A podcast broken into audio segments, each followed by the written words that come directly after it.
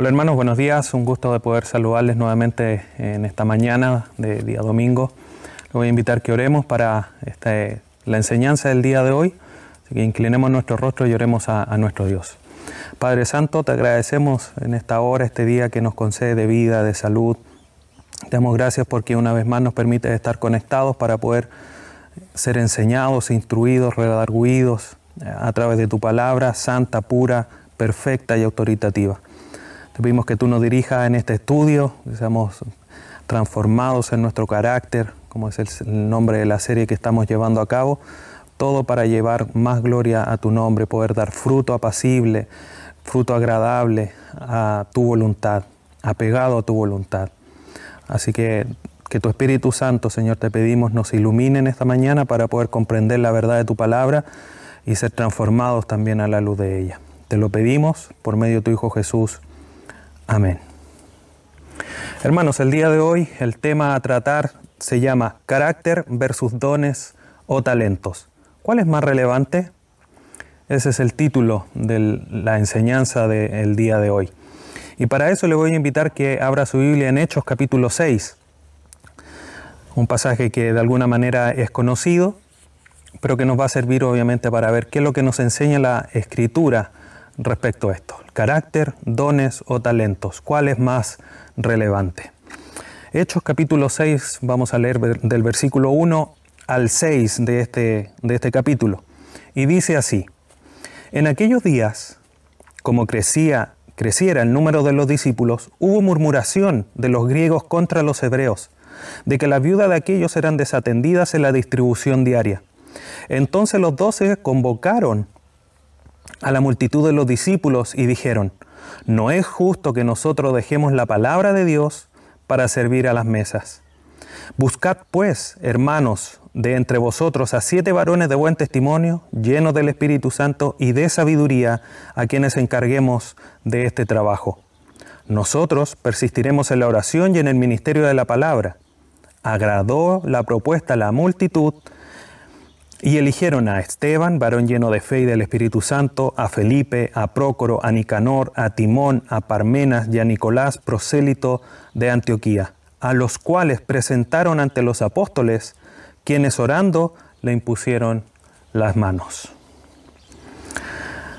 El otro día leyendo un libro de John MacArthur, me llamó la atención una historia que él contaba. Y esta historia comentaba lo siguiente. Una persona iba manejando su vehículo y en un semáforo que se puso en rojo, obviamente esa persona se detuvo y el vehículo que quedó inmediatamente anterior a ella eh, tenía un sticker en la parte de atrás, como nosotros siempre lo hemos visto, con distintos mensajes. Pero el sticker que decía, o la pegatina que tenía puesto este vehículo, decía lo siguiente, si amas a Jesús, toca la bocina. Entonces, frente a esta cordial invitación, esta persona, de manera alegre, de manera, digamos, sintiéndose invitada a hacerlo, tocó la bocina. El asombro fue la respuesta inesperada.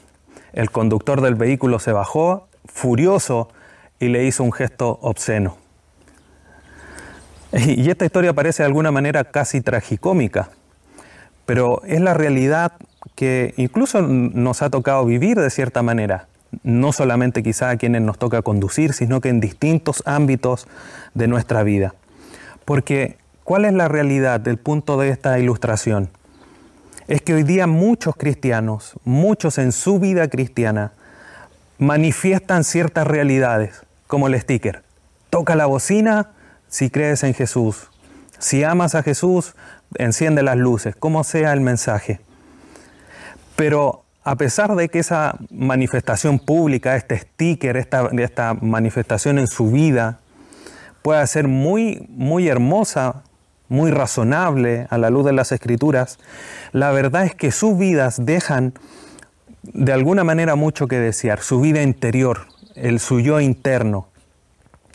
Y se hace manifiesto en estas respuestas inesperadas, como este conductor que se baja y hace además de, de tener, digamos, un carácter furioso, porque le habían tocado la bocina, manifiesta algo aún más interior, que es hacer un gesto obsceno.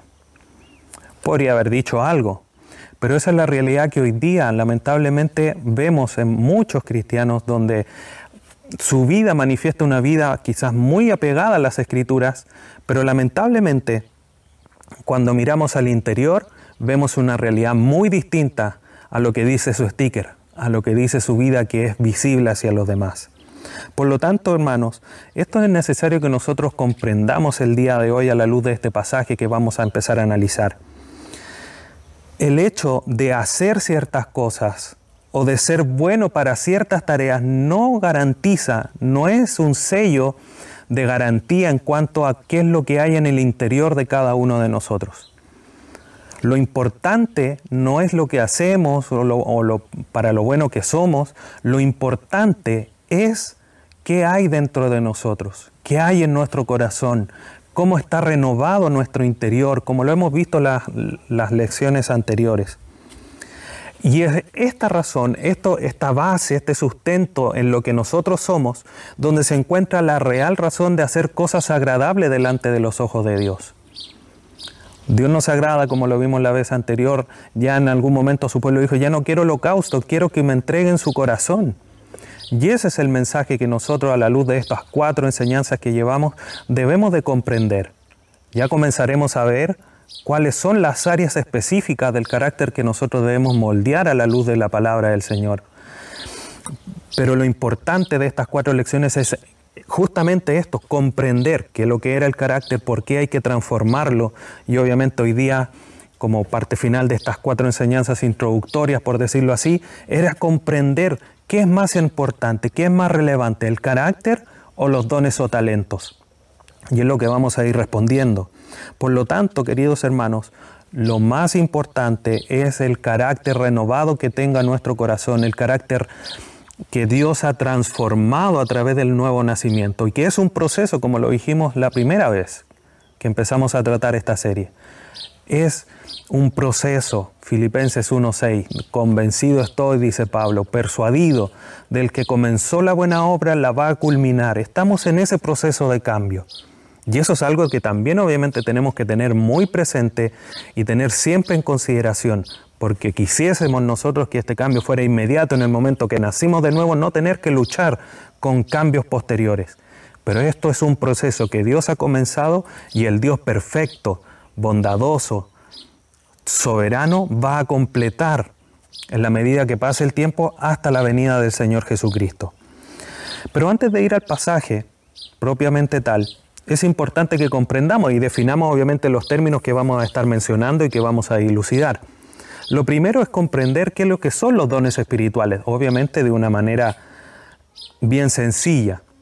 No es el tema de hoy empezar a estudiar, escudriñar profundamente los dones, pero podemos decir que los dones espirituales son habilidades sobrenaturales. Y esto esta parte de esta definición es importante que la comprendamos.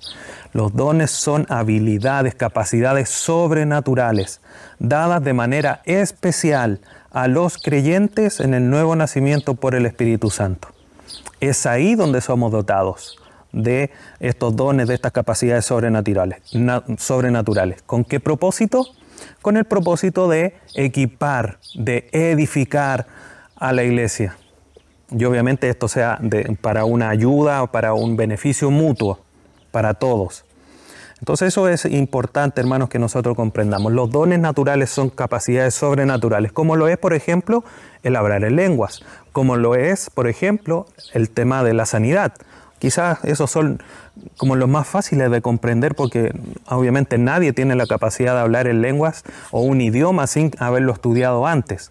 La capacidad sobrenatural, el don de lenguas, es esa capacidad de hablar en idiomas que uno no sabe. La sanidad obviamente también es fácil comprenderlo, pero todos los dones, a pesar de que nos, parezcan más talentos, como lo vamos a ver recién, son todas capacidades sobrenaturales que humanamente nosotros no podríamos desarrollar y que son dados a través del Espíritu Santo en el momento de nuestro nuevo nacimiento. Es importante, hermanos, y, lo recalco e insisto en esto, que los dones son capacidades sobrenaturales. Esa es quizás la palabra clave en la definición de lo que es un don. Por otro lado, tenemos los talentos. Y los talentos son habilidades también, pero habilidades naturales, habilidades comunes, que se obtienen en el momento de la concepción, en el momento de que se nace, o de que obviamente el óvulo germina, el espermio germina al, al óvulo y comienza a formarse el ser humano, desde ahí comienzan a desarrollarse todo lo que son estas habilidades comunes, que tienen el fin, entre otros, de entretener, de instruir, de trabajar, etcétera, etcétera. Entonces son habilidades, por ejemplo, la música, por ejemplo, habilidades de construir cosas, de armar cosas, esos son talentos.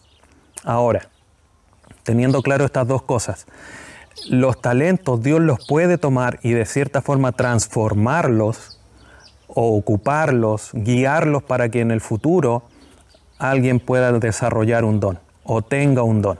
¿A qué me refiero con esto? Por ejemplo, si alguien naturalmente, en su concepción natural, tiene el talento de enseñar, Dios puede y puede ser lo más lógico y lo más viable que Dios al momento de esa persona creer y nacer de nuevo, lo capacite y potencie ese talento natural de enseñar para que pueda ser un maestro de la iglesia. ¿Ya? A eso me refiero cuando los talentos, digamos, son de alguna manera la base o el sustento que Dios utiliza para cumplir su propósito en el ministerio al cual está llamando a esa persona o a ese hermano.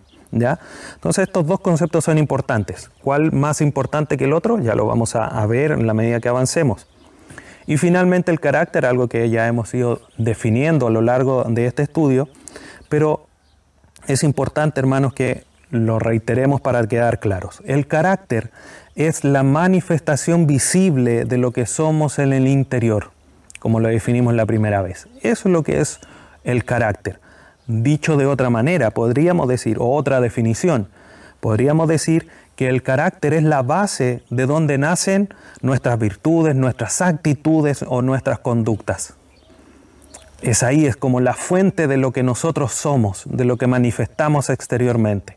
Como el caballero o la persona del vehículo, que se baja furiosa porque le tocaron la bocina. Eso nace del interior de lo que es esa persona, una manifestación visible de lo que es interiormente. No sé, aquella persona le molestaba, le enfurecía que le tocaran la bocina, injustificadamente. A lo mejor a algunos ni justificadamente les gusta que le toque la bocina, pero manifiesta esa realidad interior de, de lo que se es. Entonces está el carácter estrechamente relacionado, queridos hermanos, con los frutos. Ahí en Gálatas 5 los frutos o el fruto del Espíritu. Y eso es interesante de notar. Los dones son muchos, el fruto es uno, pero eso ya es algo que voy a mencionar más adelante. Entonces es importante, carácter es manifestación interna y los dones y talentos son habilidades que nosotros tenemos para realizar ciertas tareas, ya sea de manera natural o sobrenatural en el caso de los dones.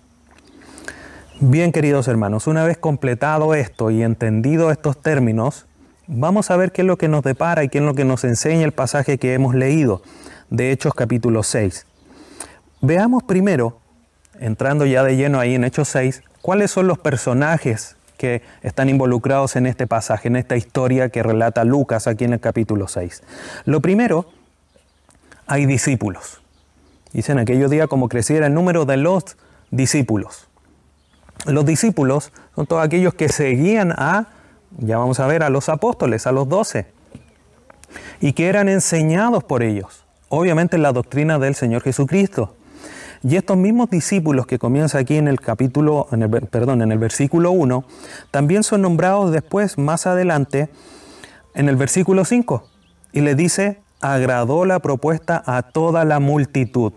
Otro término, pero que obviamente hace alusión a los discípulos, porque ellos fueron los que en su momento fueron eh, reunidos, fueron citados para que tomaran una decisión, como ya vamos a ir avanzando. Entonces, en primer parte, los primeros que son nombrados en esto son los discípulos o la multitud.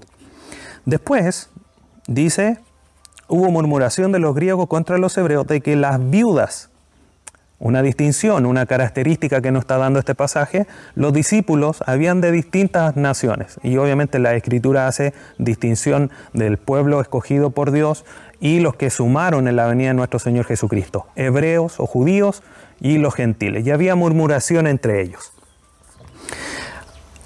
Los otros personajes, que también lo menciona el versículo 1, eran las viudas. Principalmente, si bien eh, se entiende en el contexto que son muchas viudas, aquí obviamente hay una alusión de alguna manera específica a las viudas griegas. entendemos obviamente que las viudas son aquellas que su esposo, su cónyuge ha fallecido y han quedado obviamente desamparadas. Entonces los discípulos griegos tenían a sus viudas y ahí se estaba generando un conflicto que ya vamos a mencionar.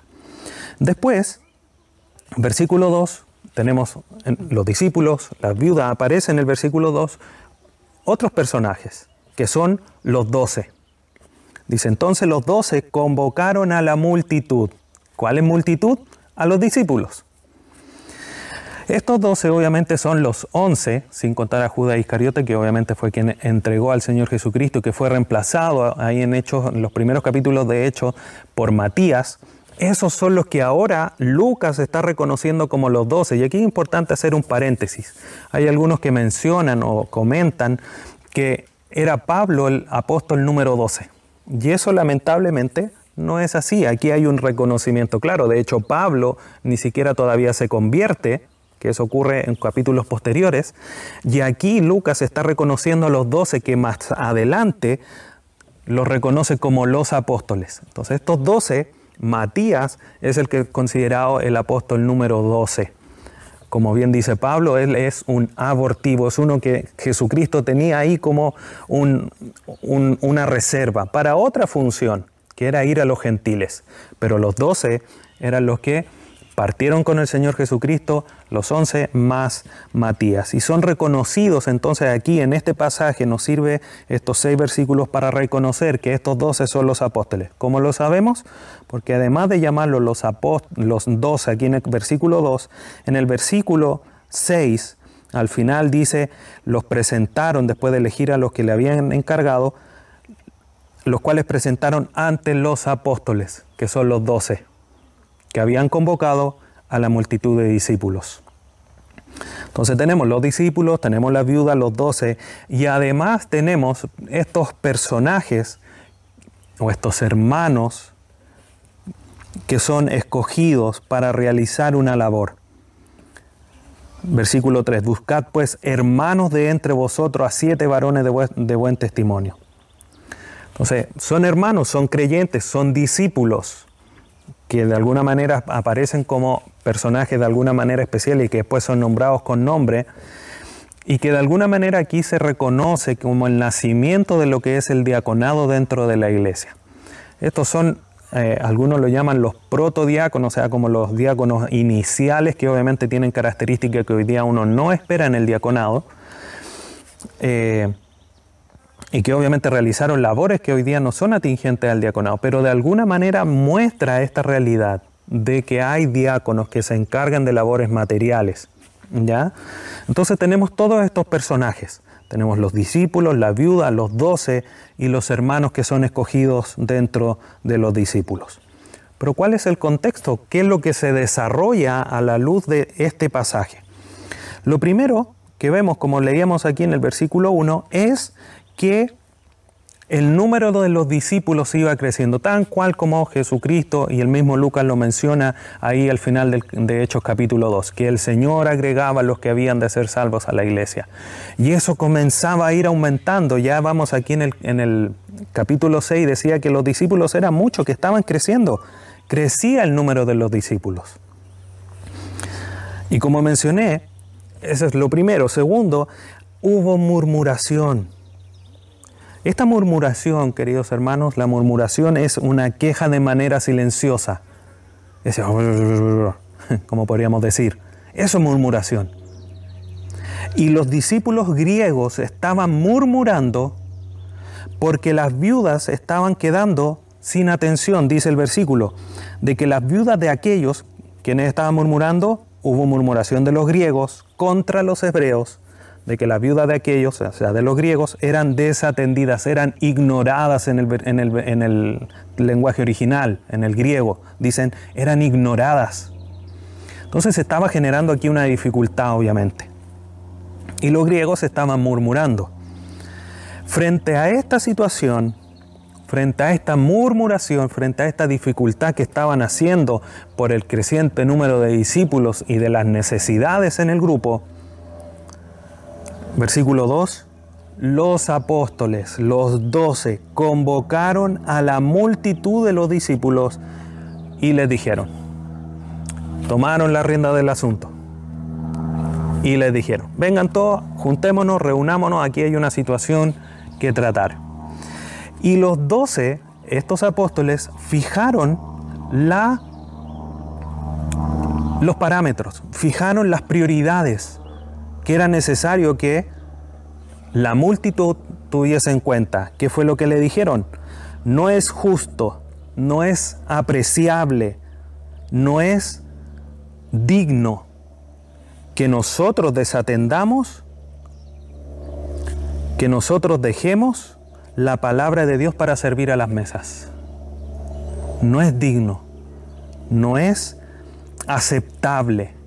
Y esto ya pasa a ser la otra parte, ya vemos el contexto. Ahora empezamos a ver la solicitud frente a una problemática, a una murmuración por estar, de alguna manera, las viudas eh, griegas estar siendo ignoradas. Los discípulos, perdón, los apóstoles llaman y ponen este, estas prioridades, pero también una solicitud. Nosotros no podemos, porque no es aceptable que dejemos la palabra por estar haciendo estas otras cosas frente a una problemática que se estaba levantando dentro de la iglesia. Y entonces la solicitud frente a esta prioridad que los, los apóstoles estaban poniendo, les dice, versículo 3, buscad, es una orden, es un mandato, es un verbo imperativo donde los apóstoles le dicen a los discípulos, buscad. Pero este buscad y en el contexto además lo entendemos así, esta palabra en el, en el lenguaje griego quiere decir que tiene un sentido de elegir, de seleccionar. ¿Cómo vemos esto directamente en el texto y no necesariamente mirando el, significado de la palabra en griego? Es que le dice, buscad pues hermano de entre vosotros a siete varones y les ponen requisitos. Buen testimonio, lleno del Espíritu Santo, lleno de sabiduría. Por lo tanto, no era decir, ah, ya tú, tú, tú y tú. No, ahora tenían que decir, ah, mira, tienen que tener estas tres características, estos tres requisitos, para que puedan ir a cubrir la labor que es necesaria. Por lo tanto, este buscar tiene que ver con eso, con elegir, con seleccionar de entre la multitud a siete. Y esa era la cantidad necesaria que los, los doce, los apóstoles habían determinado que era necesario para cubrir la necesidad. Entonces, como como decía, aquí los apóstoles, y comenzamos a ver y empezamos a, descubrir cuál es la respuesta. ¿Cuál es más relevante? ¿El carácter o los dones y talentos? Y aquí en este pasaje, justamente en las solicitudes que los apóstoles hacen, es que encontramos la respuesta a esta pregunta. Buscad pues hermanos de entre vosotros a siete varones, de, primero, buen testimonio, segundo, lleno del Espíritu Santo, tercero, llenos de sabiduría. Y estas son las características. Primero, buen testimonio. ¿Qué quiere decir esto? Tenían que ser hermanos que fuesen ejemplos del testimonio de Cristo en sus vidas, que estuviesen mostrando en su vida frutos de un verdadero arrepentimiento, frutos de una vida cambiada por el Espíritu Santo. Que ellos estuviesen mostrando el Evangelio transformando sus vidas. Por lo tanto, no podía ser cualquiera. Tenía que tener un buen testimonio, algo que era visible, algo que, como dijimos, que tiene que ver con el carácter, porque el carácter es la manifestación pública de lo que somos en el interior. El buen testimonio demuestra lo que nosotros somos. Si hay buen testimonio es porque en nosotros, nuestra vida, nuestro interior está siendo transformado por el Evangelio, por la palabra. Y como hemos visto, es necesario que eso se transforme y estamos en ese proceso de transformación. Por lo tanto, en esta multitud había sin lugar a duda, a pesar de que el texto no lo dice, pero lo entendemos así, que había muchos de muchos caracteres, con muy, a lo mejor algunos tenían buen testimonio, pero había algunos que sobresalían de cierta manera. Eran solamente siete de una multitud de los cuales había que elegir. Eso es lo primero. Por lo tanto, este buen testimonio nos primero nos demuestra esta realidad del cambio del carácter. Segundo, lleno del Espíritu Santo es lo otro, el otro requisito que los mismos apóstoles manifiestan a los discípulos. ¿Qué quiere decir esto? Que estas personas, estos varones, estos siete hermanos, tenían que ser personas o creyentes, por supuesto, que estuviesen controlados por el Espíritu Santo, que mostraran en sus vidas una plenitud espiritual y no otra cosa, que estuviesen demostrando que había comunión con Dios en sus vidas. Y eso es parte del carácter, no es algo que Dios nos dé, es algo que nosotros debemos hacer. No es una capacidad sobrenatural el que yo tenga ser más lleno del Espíritu Santo, no. Por eso en Efesios, como lo hemos estudiado, dice, antes no se embriaguen con vino, sino antes ser lleno del Espíritu Santo. No sean como los gentiles que se andan emborrachando. Ustedes llénense del Espíritu, que su vida sea controlada por el Espíritu Santo. ¿Para qué? Para que canten himnos y salmos y cánticos espirituales, se exhorten los unos a los otros, etcétera, etcétera. Ahí en Efesios capítulo 5. Por lo tanto, queridos hermanos, estos, estos dos primeros puntos son importantes y nos responden de cierta manera, casi de manera completa, la pregunta, ¿qué es más importante, el carácter o los dones y talentos? ¿Qué es más relevante? Sin lugar a duda que el carácter. Y digo relevante porque no es que los dones y talentos no sean importantes, claro que sí lo son. Pero frente a una elección de servicio, obviamente es el carácter el que prima. Y no solamente en el servicio, sino que también en la vida en general. Para poder tener buen testimonio, primero tenemos que tener un carácter desarrollado, un carácter que esté apegado a la palabra de Dios y no otra cosa. Y finalmente, lleno del Espíritu Santo y de sabiduría. Obviamente ese llenos de aplica los dos, llenos del Espíritu Santo y llenos de sabiduría. Esto sin lugar a duda, queridos hermanos, está el ser sabios, que no es otra cosa que lograr aplicar y utilizar el conocimiento para la vida diaria, es una consecuencia natural de ser llenos del Espíritu, porque no son cosas que se puedan divorciar, son realidades en nuestra vida. O somos llenos del Espíritu Santo para poder ser sabios. Ahora, si queremos ser sabios y no querer ser llenos del Espíritu Santo, no lo vamos a poder conseguir. Tenemos que ser llenos del Espíritu Santo y el Espíritu Santo, sin lugar a duda, va a ayudarnos a poder aplicar el conocimiento de la palabra de Dios que vayamos adquiriendo. Por lo tanto, tenemos estos tres requisitos que de cierta manera nos eh, responden de manera completa, como dije, a la pregunta, ¿quién es más relevante? Carácter o los dones y talentos, sin lugar a duda que el carácter. ¿Por qué lo vamos dilucidando de esa manera? Porque vemos qué es lo que se esperaba de estas instrucciones. Ustedes júntense y busquen de entre ustedes hermanos de buen testimonio, llenos del Espíritu Santo, llenos de sabiduría. ¿Cuál era la, la respuesta esperada de todo esto? Es que estas personas llenos, insisto, buen testimonio, llenos del Espíritu Santo y llenos de sabiduría, tuviesen la capacidad de que a ellos se le encargara el trabajo, que ellos pudieran cubrir la responsabilidad de atender a las viudas griegas que estaban siendo ignoradas. Y los apóstoles además, versículo 4, y nosotros persistiremos en la oración y en el ministerio de la palabra se iba a solucionar el problema y la prioridad que los mismos apóstoles habían fijado iba a poder ser mantenida, la oración y la palabra.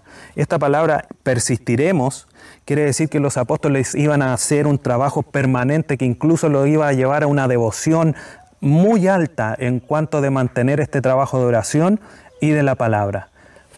Pero como resultado de que los que eran elegidos tenían un carácter apegado a la voluntad de Dios, de buen testimonio, lleno del Espíritu Santo y lleno de sabiduría. ¿Cuál fue el resultado de todo esto? Vimos los personajes, vimos cuál era el contexto, vimos cuáles eran las solicitudes, qué es lo que se esperaba a raíz de todo esto. Ahora veamos cuál fue el resultado. Frente a esta solicitud de los apóstoles, a esta orden incluso, no solicitud, versículo 5, agradó la propuesta a toda la multitud. Todos estuvieron de acuerdo, a todos les gustó esta solución. ¿Y qué es lo que los llevó a hacer? Actuar en conformidad. Agradó la propuesta a toda la multitud y eligieron, no conforme a, a lo que pensaban, no conforme a decir, oye, sí, pero en realidad podría ser que este tuviese, no, conforme a los tres requisitos ellos eligieron a Esteban, Felipe, Prócoro, Nicanor, Timón, Parmenas y Nicolás. Siete hermanos que cumplían sin lugar a dudas con los tres requisitos que los mismos apóstoles habían indicado que fuesen, digamos, la regla con que fuesen elegidos. A los cuales, versículo 6, presentaron ante los apóstoles. O sea, dijeron, los apóstoles dijeron, elijan, nosotros nos apartamos, los hermanos, los discípulos eligieron a estos siete hermanos, dijeron, apóstoles, aquí están. Ellos son. ¿Qué es lo que hicieron ellos? Después de que fuesen presentados, los apóstoles oraron y le impusieron las manos. Obviamente esto como un símbolo de reconocimiento de que eran hermanos de buen testimonio, llenos del Espíritu Santo y llenos de sabiduría. Entonces, hermanos, a la luz de este pasaje, vemos que no es lo más relevante los talentos o los dones, porque no se trata, aquí no se trató de elegir a quienes estuvieran siempre. Mira, este discípulo viene siempre, hoy siempre está sentado en las primeras sillas, siempre está tomando atención. No se eligió a aquellos que mostraran más compromiso, de llegar más temprano, de irse al último. No se eligió o no se indicó que el requisito que es que tuviese ciertas habilidades para poder servir, para poder atender a las viudas, o que tuviese ciertas capacidades organizativas, o que si estaban siendo desatendidas, ignoradas, alguien que tuviese la capacidad de no ignorar a nadie. No se habló en ningún momento de capacidades, no se habló en ningún momento de ciertas habilidades, de sean sobrenaturales o naturales. Se habló para poder realizar esta labor material de atender lo que estaba siendo desatendido, que eran las viudas griegas, se habló de carácter, de tener un buen testimonio, de ser llenos del Espíritu Santo y obviamente como consecuencia también ser llenos de sabiduría. Por lo tanto, lo más relevante en la vida del creyente es el carácter más que los dones. Ahora, queridos hermanos, para ir concluyendo, ¿es importante asistir a la iglesia de manera frecuente, permanente? Obvio que sí. ¿Es importante tener compromiso? Por supuesto que sí. Ahora, ¿es importante también servir con los talentos o con los dones? Por supuesto y obviamente que sí. Pero más importante que eso es tener un carácter formado a la luz del ejemplo de nuestro Señor Jesucristo. No podemos decir ahora, ah, no, entonces como lo más importante, lo más relevante es el carácter, voy a dejar de hacer uso de mis talentos y mis dones. No, hermanos, esa no es el propósito de esta enseñanza, sino que es poner las cosas en su lugar correcto. Como dice Miguel Núñez, antes de hacer, primero hay que ser. Y nuestro carácter tiene que estar, cierta manera, formado. Ahora, esto tampoco es que vamos a poner la vara y que todos tengamos que tener el carácter 100% formado, porque el que comenzó la buena obra la perfeccionará hasta el día de Jesucristo. Estamos todos en el proceso de santificación, en el proceso de formar nuestro carácter. Por lo tanto, queridos hermanos, siempre nosotros tenemos que tener en mente que los dones y talentos son un medio para alcanzar un fin. ¿Cuál es ese fin? La edificación mutua dentro de la iglesia. En cambio, el carácter es un fin en sí mismo, porque es a lo que nosotros como creyentes debemos llegar a ser. Mire lo que dice Romanos capítulo 1, versículos del 11 al 13. Porque deseo veros para comunicaros algún don espiritual, a fin de que seáis confirmados. Esto es para ser mutuamente confortados por la fe que nos es común a vosotros y a mí, dice Pablo. Versículo 13. Pero no quiero, dice Pablo, hermanos, que ignoréis que muchas veces me he propuesto ir a vosotros, pero hasta ahora he sido estorbado para tener también entre vosotros algún fruto, como entre los demás gentiles. Está bien que nos compartamos los dones, que nos edifiquemos mutuamente, pero no ignoren que también es importante el carácter y más importante todavía. Y eso es lo que nosotros debemos de buscar. Antes de ser deslumbrados y poder capacitarnos con dones o ser habilitados con dones sobrenaturales, primero tenemos que ser. Ese tiene que ser nuestro primer foco, el primer peldaño que debamos de subir. Y como decía de cierta manera al inicio, si bien todos los dones son iguales, o perdón, si todos los bienes, todos los dones son dados a todos los creyentes, no todos tenemos el mismo don. Todos tenemos dones distintos. Todos tenemos, pero dones distintos. En cambio, queridos hermanos, el carácter es algo que todos debemos desarrollar, porque el carácter es uno solo. Gálatas 5, 22 y 23. Más el fruto. Cuando leemos la lista de los dones, por ejemplo, en Romanos, capítulo 12, hay una lista de alguna manera extensa, pero aquí dice el fruto, no los frutos, el fruto del Espíritu, amor, gozo, paz, paciencia, benignidad, bondad, fe, mansedumbre, templanza, contra tales cosas no hay ley. Y eso es lo que nosotros debemos de buscar, tener este fruto con todos estos elementos que nombra aquí Gálatas 5. Y eso es lo que nosotros debemos comprender, hermanos. Más importante que tener dones o talentos, es importante ser, formar un carácter. Eso es lo que nosotros debemos de buscar, eso es lo que manifiesta aquí las escrituras.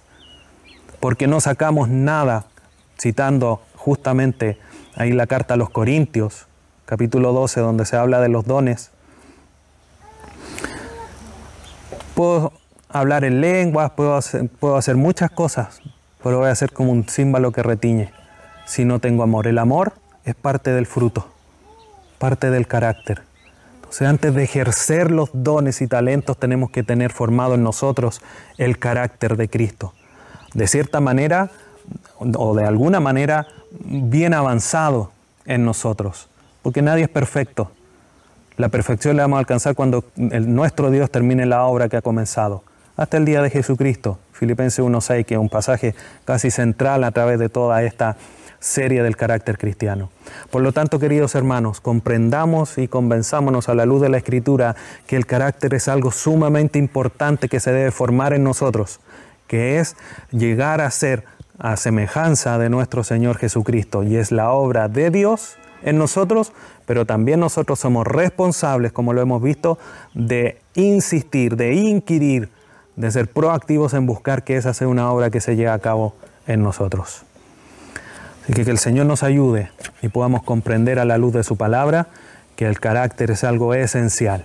Y como decía al inicio, ya vamos a comenzar a ver las áreas específicas del carácter que tienen que estar en nosotros para poder trabajar quizás con mucho más dirección, con mucho más algo concreto en nuestra vida y pedirle al Señor obviamente que trabaje en nosotros. Queridos hermanos, oremos para que el Señor confirme esta enseñanza en cada uno de nosotros. Padre Santo, te agradecemos en esta hora este tiempo que nos has dado. Gracias por el ejemplo de tu palabra. Ayúdanos a comprender lo importante y lo relevante que es el carácter para poder servirte, para poder tener un buen testimonio, para glorificar tu nombre. Te damos gracias por este ejemplo que ha dejado a través de la elección de estos siete hermanos para que pudieran atender a aquellas viudas que estaban siendo desatendidas porque entendemos a la luz de este pasaje lo importante que es el carácter, porque como decíamos, más importante que tener es ser.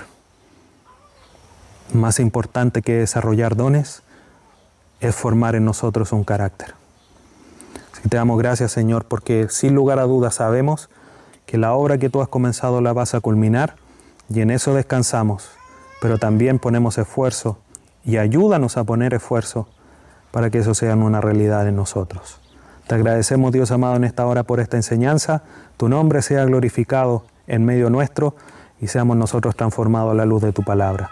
Te agradecemos en esta hora, en el nombre de tu Hijo Jesús. Amén.